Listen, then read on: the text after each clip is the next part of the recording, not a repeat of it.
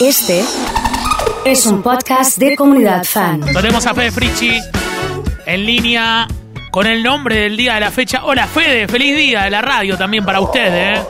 Feliz día, Oso, querido, feliz día a todos en la comunidad.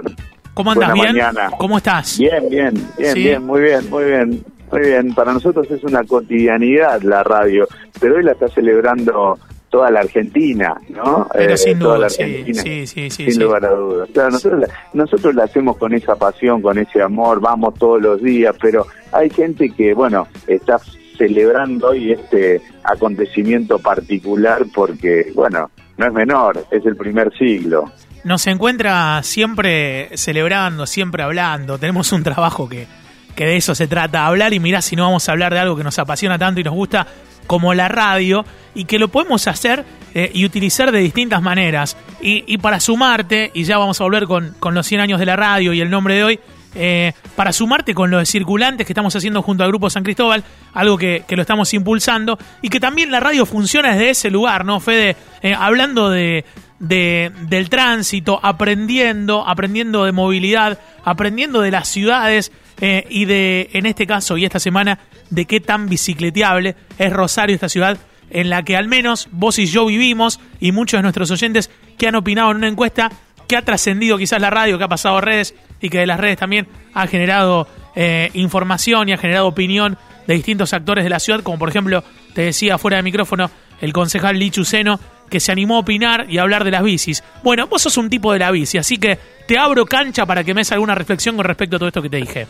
Bueno, sí, sí, la verdad que eh, creo que Rosario es una ciudad bicicleteable, hay que ir a más, hay que ir a, más eh, hay que ir a, más seguridad, claro, eh, pero sin lugar a dudas es una ciudad bicicleteable, Rosario es una ciudad amable para eh, ir en bicicleta, eh, hablamos la semana pasada de que hay otras ciudades que tienen otras elevaciones, eh, otras problemáticas. Acá eh, tenemos una escala bicicleteable como ciudad eh, y es importante usarla para descongestionar las arterias céntricas, para sentirnos mejor en cuanto a nuestra salud y por sobre todas las cosas porque la bici es toda una filosofía. Es, eh, eh, no sé, yo cuando voy a la radio en bici llego con otra energía, Sí, ¿no? total, que si voy en auto, por ejemplo. Eh, llego como cargado de la energía que me da eh, el hecho de ir pedaleando tracción a sangre, digamos. Es una actitud de vida eh, y, y que, y que el que tiene bici es fundamentalista de la bici. Me parece que ahí no hay medias tintas. Sí, y, y, y- y creo que está bueno esto de, de militarla, incentivar a quienes eh, no la usan. Yo, por ejemplo, eh, por estos días estoy viendo cómo mi hija Amelia está aprendiendo a andar en bici sin rueditas, Mirá, por ejemplo. Mira, Eh, ayer tuvimos clases de vuelta, de, de doblar sin ruedita, y estaba pensando en ese momento eh, fundamental de la vida donde te sentís libre, ¿verdad? ¿Viste? Sí. Sacás las rueditas, empezás a andar y es como que empieza un mundo nuevo, ¿no? no debe haber avance más significativo que ese cuando le sacaste primero una y después le sacaste las dos y dijiste, mira, puedo, equilibrio. Si recobras un poco esa adrenalina, te sentís como con una libertad increíble, ¿no? Eh, y bueno, creo que también de, a veces después nos olvidamos de la bici y cuando la volvemos a agarrar decimos, uh, pero qué bueno que estaba esto, ¿no? La verdad que una sensación liberadora, como bien dijiste, y, y de avance. Si tenemos que indagar un poco en qué vamos a tratar la próxima semana con respecto a circulantes, ¿qué tenemos? Probablemente nos metamos en el mundo de las aplicaciones, eh, en cómo también para ganarle tiempo a la realidad eh, siempre muy ajetreada eh, por la que atravesamos, el uso de las startups, el uso de las aplicaciones que nos ayudan a ganar tiempo para no, no perder esperando un colectivo cuando hay, no es el caso de, hoy, eh, o bueno, cómo las, las aplicaciones sirven para ganar tiempo en las ciudades. Impecable, entonces, para quienes quieran revivir los podcasts, en la web de la comunidad hay un banner gigante que dice circulantes, allí se meten en el canal de Spotify, si no lo buscan en Spotify también, y pueden indagar un poco acerca de todos estos episodios, ya para la próxima semana eh, a revisar las apps y a indagar también con respecto a esto. Fede, adelantándonos lo que va a pasar con circulantes. Y ahora, dicho esto, y en la mañana de la comunidad, como todos los jueves, tenemos el nombre. El nombre de hoy es... Enrique Susini, que con 25 años, eh, bueno, es uno de esos locos de la azotea que eh, hicieron la primera transmisión de la obra Parsifal de Wagner desde el Teatro Coliseo y nos metieron en este loco mundo de la radiofonía. La verdad es que tenemos mucho para agradecerle a Enrique eh, Telemaco Susini. Eh, corría en 1917 y ya esos eh, interlocutores, algo más jóvenes que él, eh, le sobraba imaginación como para suponer lo que ya estaba en la cabeza de Susini. Es increíble, Susini tenía 25 años, eh, su sobrino, que se llama Miguel Mujica, tenía 18 años, César Guerrico y Luis Romero Carranza tenían 22, y tenían ese asunto de la radio entre ceja y ceja. Eh, pero no sabían que en ese momento el destino, la voluntad les permitiría impulsar un evento capaz de trasladar a todos lados el sonido de los pueblos y las voces de las personas. Eh, para los que amamos la radio, eh, la historia de los locos de la azotea es como una historia fundacional, ¿no? Es el puntapié inicial, es el inicio de un partido que seguimos jugando hasta hoy y hoy justamente está cumpliendo un siglo. Siempre se habló de esta historia que, que vos estás contando como punto de partida, eh, y el nombre de hoy tiene que ver justamente con el creador aquí en Argentina, el primero en, prender la luz de aire o en aprovechar la luz de aire encendida. Aprovecho para mezclar un poco tus opiniones, un tipo de radio, eh, un tipo que ha crecido con la radio de, chico, eh, compartimos ese amor, creo que fue también lo que hizo que nos encontremos en este proyecto. y Fede, ¿qué pensás de la evolución de la radio? Estoy súper feliz con la evolución de la radio.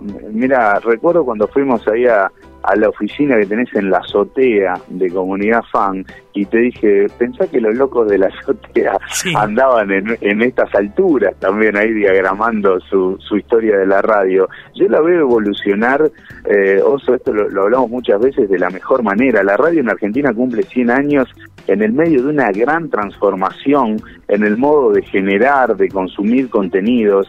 Eh, el, streaming, la digitalización de la radio le renovó el audio, le renovó las ganas de escuchar historias, eh, se convirtió también en, en, en, una nueva puerta de ingreso a otras generaciones. Eh, la dieron por muerta en varias oportunidades, sobre todo cuando comienza la televisión a hacer lo suyo, a hacer su propia historia, y la radio siempre tomó de los otros medios algo para reinventarse.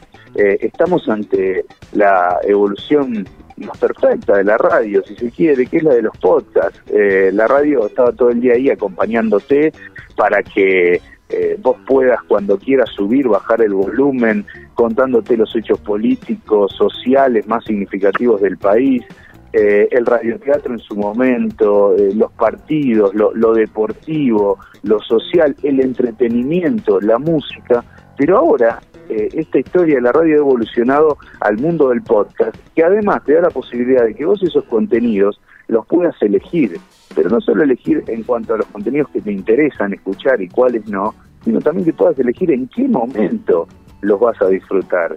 Sigue avanzando, es imparable la radio. Recorriendo el nombre de hoy, Enrique Susini, eh, e indagando un poco sobre su vida, eh, un tipo visionario directamente en la tecnología, porque más allá de, de la radio, el cine, la incursión en la TV en Argentina, eh, un nombre fuerte en la historia de los medios, sino el, el más fuerte, estaba indagando un poco también sobre los consejos que le dio a Gardel en aquel momento, una visión no solamente desde la técnica, sino también desde lo artístico. Contame, contame que no la sé, contame, ¿qué le dijo Gardel? Bueno, eh, entre las cosas que hizo, se mm, eh, cuenta una anécdota. Hay una entrevista que le hacen al nieto, en que sale publicada en Infobae hoy, eh, y, que, y que lógicamente entre los hechos fundamentales de su vida, habla de, de la relación que, que, tuvo, que tuvo con Gardel. Bueno, Em, el nieto cuenta que su abuelo le relataba que Gardel lo quería muchísimo, lo contrató para muchos eventos, para muchas obras que hicieron, y en un momento dado viaja en Europa, ¿sí? en el Conte Verde en el año 27, iba toda su familia, varios hermanos se acercan a la barra, y Enrique Susini eh, lo ve hablando con, eh, con otras personas a Gardel y se acerca, ¿no? eh, y le dice ahí rápidamente, lamentablemente usted con Razano, que en ese momento era compañero de Gardel, se tiene que separar porque es totalmente diferente el tono de voz en uno, eh, en comparación de uno con el otro, eh, y sugirió que separarse de Razano eh, iba a ser lo que le dé un definitivo despegue a la carrera, lo cual después termina sucediendo. Siempre se cuenta la historia con el diario del lunes, ¿no? Que es más fácil, pero, pero pensaba esto, ¿no? la combinación entre lo técnico y lo artístico en, en este nombre elegido para hoy.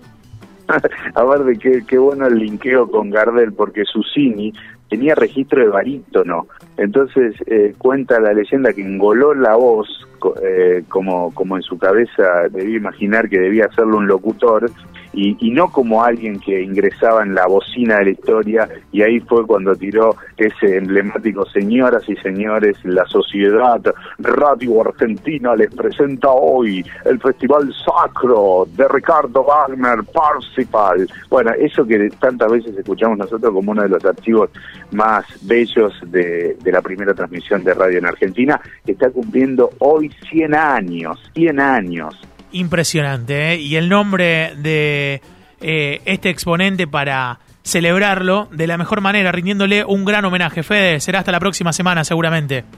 Oso querido, así será. Abrazo a todos en la comunidad. Fede Frischi en el nombre, como todas las semanas.